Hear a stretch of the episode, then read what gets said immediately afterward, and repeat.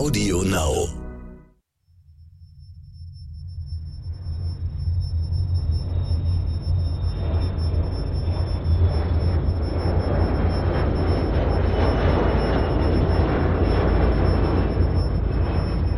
Es ist Sonntagabend, kurz vor 19 Uhr in Großbritannien, am 31. August 1997.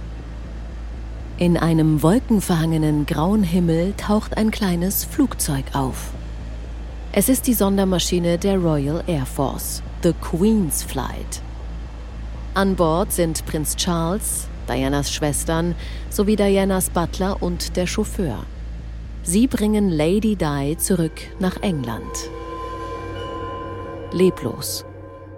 In einem Sarg im Frachtraum.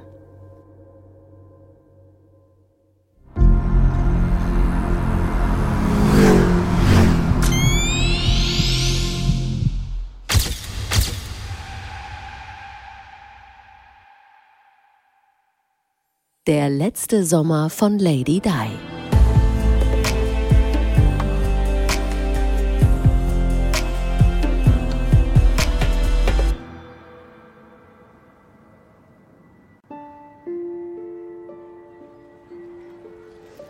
Am Rollfeld eines kleinen Militärflughafens im Westen Londons haben sich Dutzende Fotografen und Kamerateams postiert. Sie dokumentieren, wie Premierminister Tony Blair zusammen mit anderen Würdeträgern Dianas Angehörige in Empfang nimmt. Sie nehmen auch auf, wie die Ehrenwache der Queen den Sarg aus dem Flugzeug holt. Sechs Marinesoldaten in dunkelblauen Uniformen tragen ihn auf ihren Schultern, langsam und würdevoll zum Leichenwagen. Es werden mehrere Blumensträuße und ein Trauergesteck auf den Sarg gelegt, bevor die Heckklappe geschlossen wird. Dann fährt die Limousine in Begleitung einer Polizeieskorte auf Motorrädern Richtung London. Auch die Schwestern von Lady Di begleiten diesen Tross.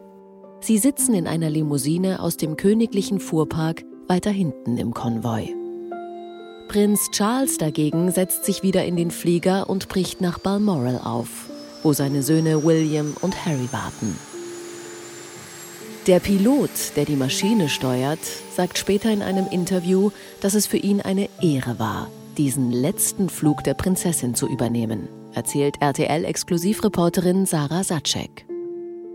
Der Pilot der Royal Air Force Maschine, der hat ja Diana schon mindestens 200 Mal geflogen. Das heißt, er kannte sie gut und er wusste, er soll am 31. August ihre Söhne von Balmoral nach London bringen.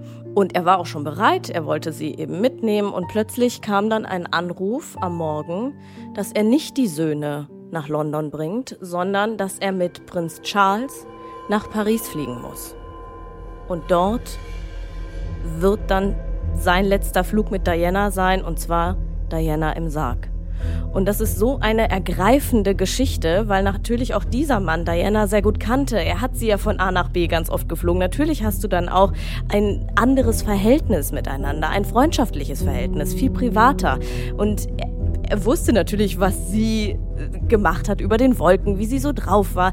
Er war ihr, ja, er war mit ihr privat verbunden auf eine natürlich Arbeitsebene, aber trotzdem irgendwie mehr private als viele andere Menschen um sie herum. Und diesen letzten Flug mit Diana im Sarg zu machen, kann man sich vorstellen, der wird ihm auch nahegegangen sein.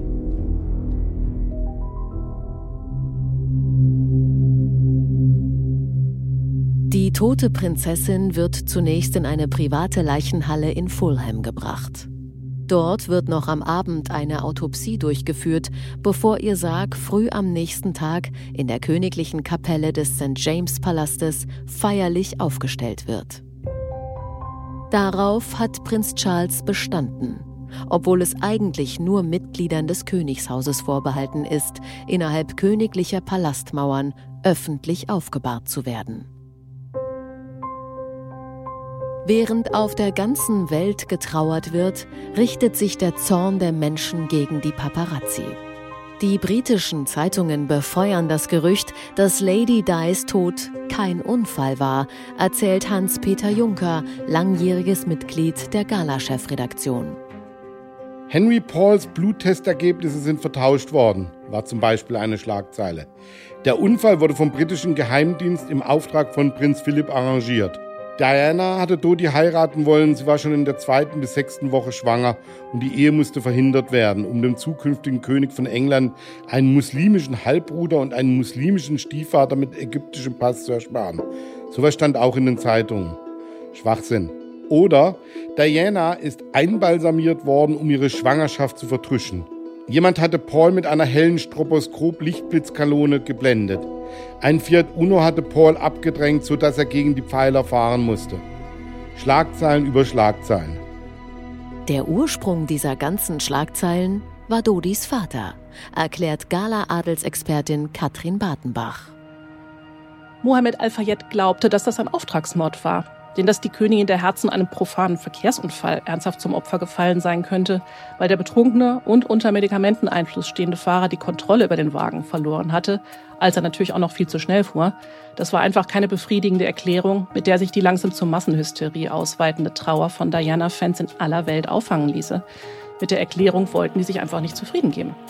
Und auch Mohamed Al-Fayed als Ritzeigentümer, der war ja der oberste Dienstherr des Chauffeurs Henri Paul, hatte natürlich sowohl juristische als auch Imagegründe, nicht die Fahruntüchtigkeit seines Mitarbeiters als Hauptursache für den Unfall anerkannt zu sehen. So den bestimmt unerträglichen Schmerz, seinen Sohn verloren zu haben, kam natürlich die Angst, man könnte ihm eine Mitschuld geben und man würde es ihm nie verzeihen weltweit, dass die verehrte Prinzessin auf diese Weise gestorben war. Mit seinem Pressesprecher als Sprachrohr begann er dann mit ganz großem Nachdruck eine Kampagne voller alternativer Fakten, wie man heute sagen würde, die sich stellenweise sogar ziemlich glaubwürdig klang. Mehr als 12 Millionen Menschen sehen eine Sondersendung im britischen Fernsehen mit dem Titel Diana, Geheimnisse um einen Unfall. Am nächsten Tag sagen 97 Prozent der befragten Zuschauer, dass sie den Anschuldigungen glauben, die Mohammed Al-Fayed erhebt. Er sieht im Mann der Queen, Prinz Philipp, den Ursprung der Verschwörung und begründet das mit dessen Herkunft. And the guy grew up with Hitler general. You want a fucking guy like that, fine? Ruling this country behind the scene. He's Hitler ruling Britain behind the scene. Mohammed Al-Fayed geht also davon aus, dass Hitlers Nazi-Ideologie in Prinz Philipp fest verankert ist und somit eine Beziehung zwischen Dodi als Muslim und Diana als Mutter des zukünftigen Thronfolgers verhindert werden musste. In den darauffolgenden Jahren zerrt Mohammed alles und jeden vor Gericht. Ermittler aus Frankreich und Italien untersuchen den Unfallhergang. Sanitäter und Feuerwehrleute sagen aus, die am Unfallort waren. Ärzte und Gerichtsmediziner, die Diana im Krankenhaus behandelt haben. Und es werden sogar Geheimagenten in den Gerichtssaal geladen, weil der Theorie nachgegangen wird, dass der MI6 hinter dem angeblichen Mordkomplott steckt. Die Spione finden es vermessen, dass ihnen unterstellt wird, sie hätten nichts Besseres zu tun, als der Ex-Frau des Thronfolgers hinterher zu spionieren. Im Zuge der jahrelangen Untersuchungen wird dann auch Paul Burrell noch einen Brief vorlegen, Dianas Butler. Es ist ein handschriftlicher Brief von Diana, den sie ihm angeblich zehn Monate vor ihrem Tod übergeben hat. Ich sitze heute im Oktober 1996 an meinem Schreibtisch und sehne mich danach, dass mich jemand in den Arm nimmt und mich ermutigt, stark zu bleiben und meinen Kopf hochzuhalten. Diese besondere Phase in meinem Leben ist die gefährlichste. Mein Ehemann plant einen Unfall für mich mit meinem Auto, ein Bremsversagen und eine schwere Kopfverletzung, um den Weg für sich frei zu machen, um wieder heiraten zu können. Ich habe Paul Burrell zu einem Interview getroffen. Paul hat mit ihr eigentlich im Kensington Palast gelebt. Er hatte zwar eine Wohnung außerhalb des Palastes, aber er war 24-7 mit Diana zusammen und dass sie ähm, ja fast keine Geheimnisse mehr hatten. Also Diana hat sich ihm so offenbart und hat auch gerne ihm kleine Notizen hinterlassen, kleine Briefe geschrieben. Also sie hat immer ihre Gedanken festgehalten, äh, kurz vorm Schlafengehen meistens. Und der eine Brief, von dem Paul mir erzählt hatte, der hat das wirklich in sich. Also der hat so einen starken Inhalt, dass man heutzutage denkt, die hat doch irgendwelche äh, Gefühle gehabt, dass da irgendwas nicht stimmt. Also die hat doch Prophezeiungen gemacht. Die wusste doch irgendwie im Vorfeld schon, was passieren wird. Sie hat quasi ihr Leben vorhergesehen. Und man muss auch sagen, das hat er mir auch erzählt, dass Diana ähm, kurz vor ihrem Tod sowas wie einen Verfolgungswahn hatte. Also viele von außen haben immer gesagt, die hat doch einen Knall, die ist doch irgendwie verrückt. Aber Diana hat Paul ganz oft aufgefordert, kannst du mal bitte unter dieses Auto gucken? Sind die Bremsen in Ordnung? Hat da jemand die Bremsen gekappt? Sind da Wanzen angebracht? Siehst du irgendwas? Und er hat gesagt, ich bin doch kein Automechaniker, also was soll ich dir denn jetzt äh, da erklären an diesem Auto? Ich erkenne nichts. Ja, aber guck doch mal, ob da irgendwer irgendwas manipuliert hat. Also sie fühlte sich verfolgt. Also er war für sie einerseits der Freund, aber auch andererseits der Mann, der ihr Sicherheit geben sollte und der dafür sorgen musste, dass sie sich wieder ja sicher fühlt in ihrem Umfeld. Und dann gibt es noch Dianas Anwalt Lord Mishken. Auch er hatte einen Brief von ihr bekommen mit ähnlichem Inhalt. Ihr Anwalt Lord Mishken will auch so einen Brief, also solche Notizen von Diana haben. Diese hat er jahrelang in einem Safe aufgehoben. Das haben jetzt auch einige Menschen aus ihrem Umfeld erzählt. Sie war natürlich gut vernetzt. Sie kannte Geheimagenten, sie kannte den Security Service, MI6 und so weiter. Sie war ja total vernetzt. Und diese Menschen, wenn sie für sie waren und wohlwollend Diana gegenüber, haben ihr natürlich auch Infos gegeben. Das heißt, all das, was Diana geahnt hat, gefühlt hat, das muss ja von irgendwem beeinflusst worden sein. Also sie hat ja offenbar irgendeinen Impuls bekommen von irgendwem außerhalb, der ihr da äh, solche Gedanken gemacht hat und ihr Angst gemacht hat. Und das alles in diesem ganzen Haufen zusammen, kann man sich vorstellen, Diana war wie eine Gejagte, wie eine Verrückte, wie eine Irre in ihrem Kopf, weil sie nicht mehr wusste, wem kann ich vertrauen, wer sagt mir die Wahrheit und was passiert hier eigentlich gerade mit mir. Wenn du die Frau bist, die alle sehen wollen, die auf allen Titelbildern jeden Tag ist, dann hast du natürlich diese Angst. Ich kann das total verstehen. Dann brauchst du einen Kreis um dich herum, dem du vertrauen kannst. Und den hatte sie nicht. Fast zehn Jahre wird zur Todesnacht ermittelt werden. In Paris und London. Letzten Endes werden alle Theorien entkräftet und verworfen. Das Fazit ist, Diana ist bei einem Verkehrsunfall gestorben, bei dem der Fahrer ihres Wagens betrunken war und unter Drogen stand. Er ist viel zu schnell gefahren im finalen Untersuchungsbericht von Scotland Yard wird 2006 aber auch stehen, die Paparazzi tragen eine gewisse Mitverantwortung. In der ersten Septemberwoche 1997 wird noch weltweit spekuliert über die Unfallursache.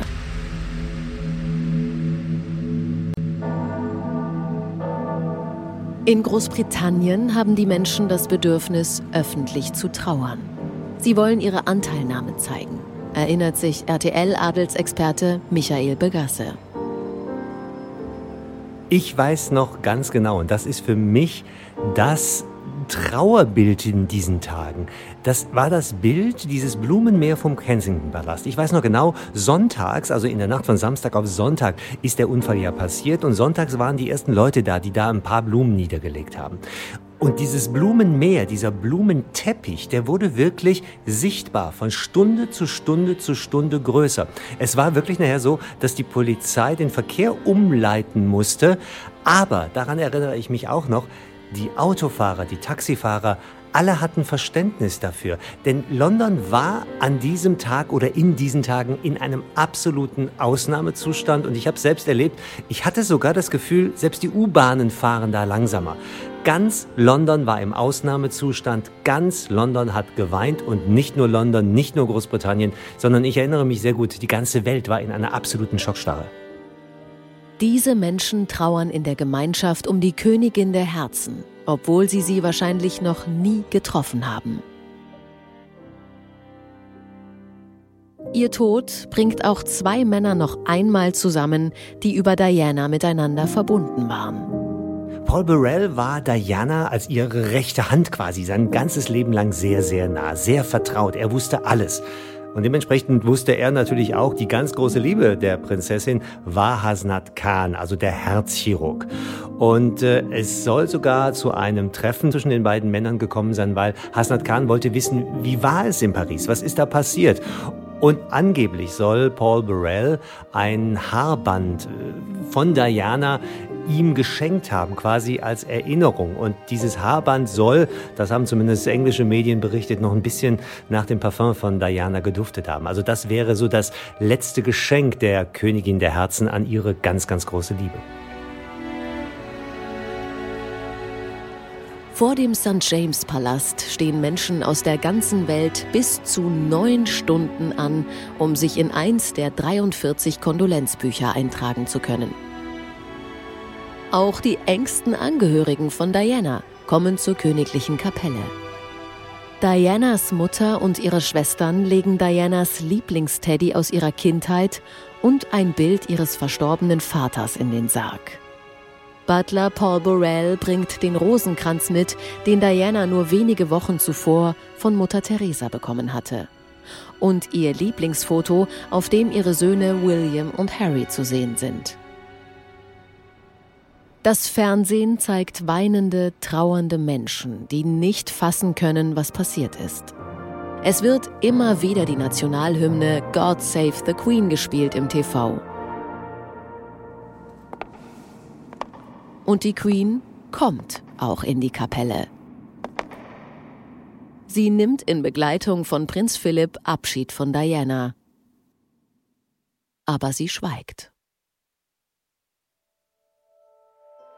Das ist für sie auch nichts Ungewöhnliches, damals nicht und heute nicht. Das wurde ja einfach so beigebracht von Kindestagen an.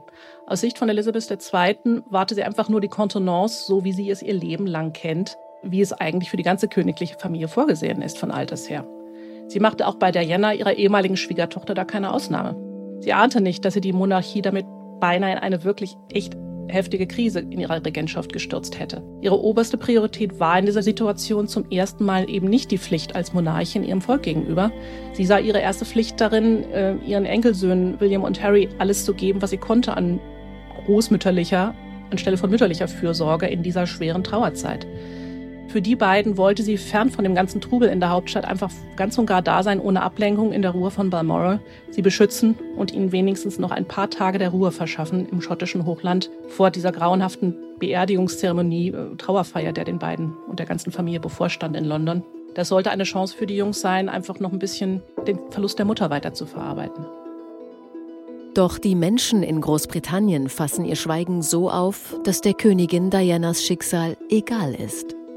Die Zeitungsberichte wurden immer kritischer, immer anklagender gegenüber der Queen. Show us you care. Where is our Queen? Where is her flag? Auch in Deutschland dominierte Diana die Zeitungs- und Zeitschriftentitel. Tag um Tag, Woche um Woche. Und nicht immer so wertschätzend wie in der Gala, deren Titel Diana vier Wochen lang schmückte. Und nicht nur die Boulevardzeitung und People-Magazine setzten auf Diana. Am 7. September erschien der Spiegel mit der sperrigen Schlagzeile Diana Nachrede auf eine Märchenprinzessin im Zeitalter der Massenmedien. Es war für lange Zeit die bestverkaufte Spiegelausgabe. Dieses Schweigen verursacht einen riesigen Aufschrei. Das Volk hinterfragt die Monarchie. Brauchen wir diese Staatsform noch? Brauchen wir eine Queen? Versteht sie uns überhaupt? Am Abend vor Dianas Beerdigung bricht die Queen ihr Schweigen. Sie wendet sich in einer Fernsehansprache an ihr Volk. Hinter ihr sind die großen französischen Fenster geöffnet. Man hört leise die Stimmen der Menschen, die vor dem Buckingham Palast trauern. This is BBC One. Now we go live to Buckingham Palace for a tribute from Her Majesty the Queen. So what I say to you now as your queen and as a grandmother, I say from my heart. First, I want to pay tribute to Diana myself. She was an exceptional and gifted human being.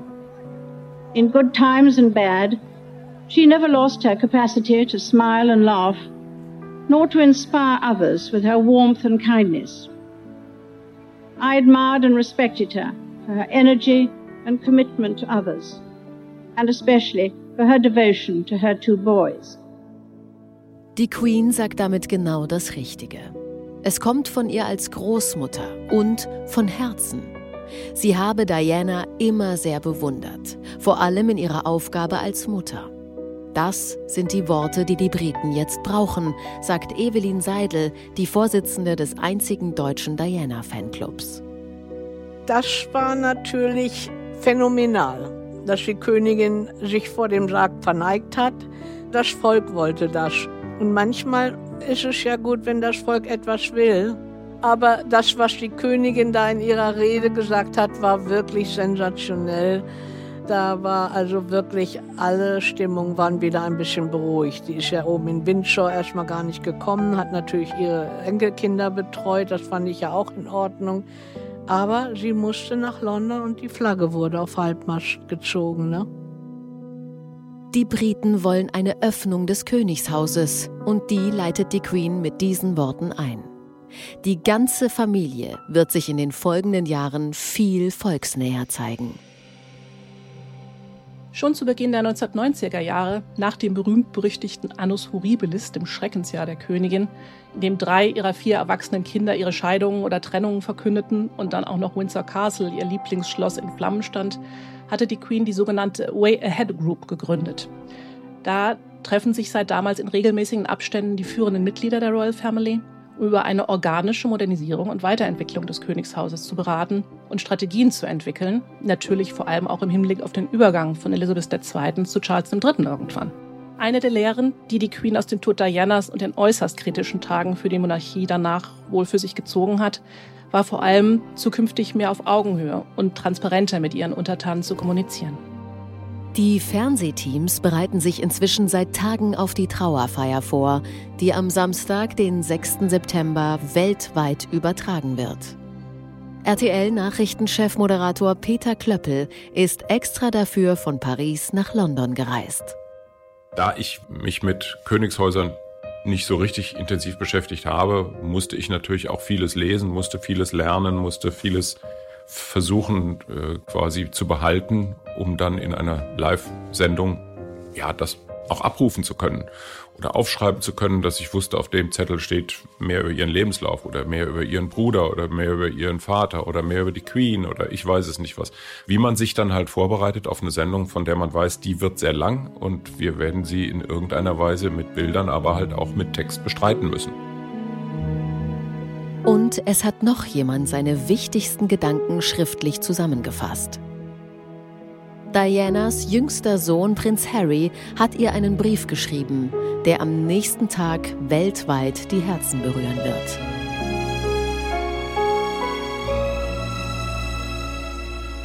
Am nächsten Tag steht nämlich für ihn und seinen großen Bruder William der schwerste Gang ihres Lebens an. Sie müssen ihre Mutter, Lady Di zu Grabe tragen.